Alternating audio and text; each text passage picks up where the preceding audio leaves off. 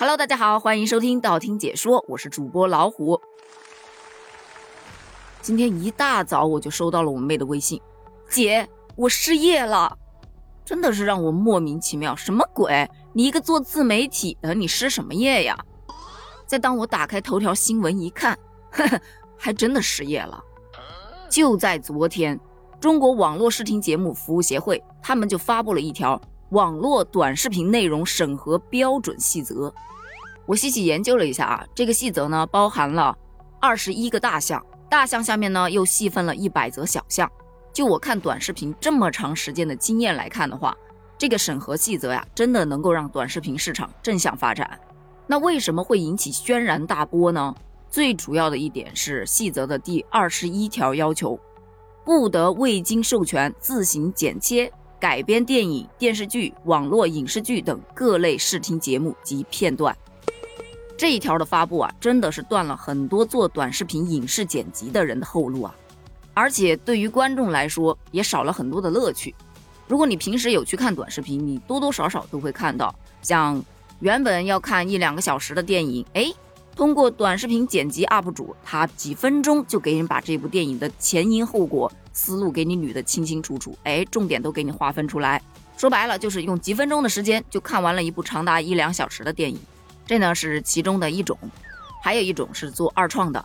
就比方说有特别喜欢的一个演员，他就把这个演员演的一些电视剧当中的一些特别好的画面全部都剪出来，放到一起做成一个合集。那这一类的剪辑就特别受该演员的粉丝的欢迎。而与这一种相对的呢，就是另外一种，就各种丑化的。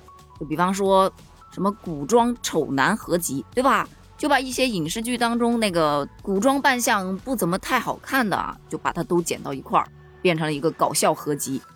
那还有一种呢，就是他可能很喜欢的两个演员，哎，这两个演员呢，他们没有合作过电视剧，但是粉丝想看他们两个一起演呢，没关系，有这种需求，自然就会有人来剪了，所以就会有人哎，把这两个演员演的一些电视剧。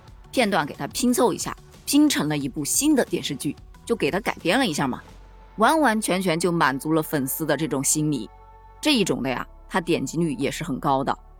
那还有一种呢，就特别有意思啊，反正我平时可能会看的比较多。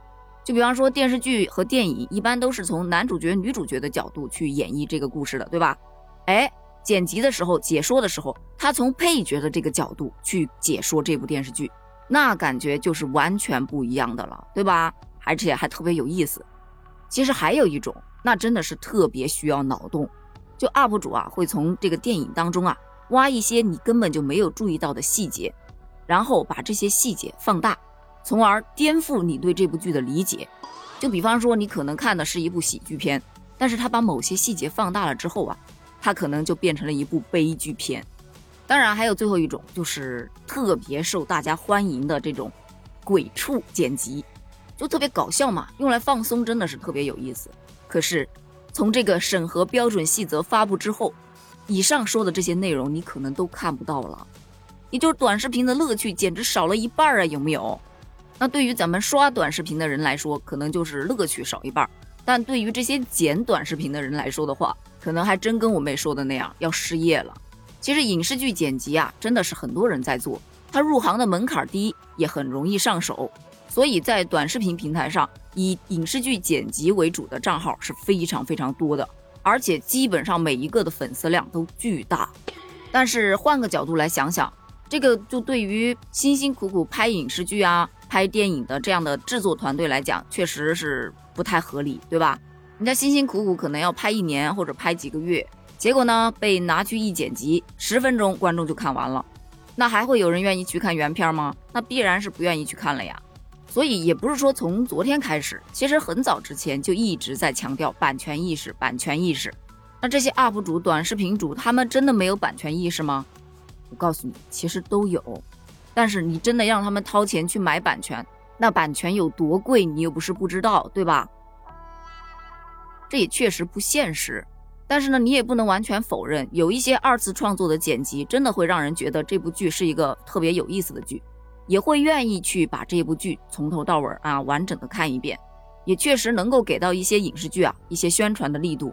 还是那个观点，保护影视版权真的没毛病，但是也不能把二次创作一竿子打死，那样乐趣真的会少很多。我就在想啊，你说有没有一种可能，就把版权放在一个中央的托管平台上？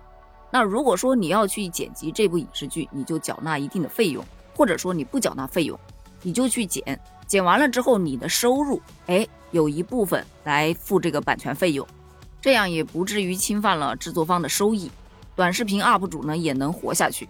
观众的快乐也能回来了，这不是三赢吗？不过事先声明啊，我这个仅仅代表我个人的观点，只是我的一种想法。关于这件事儿，你有什么想法呢？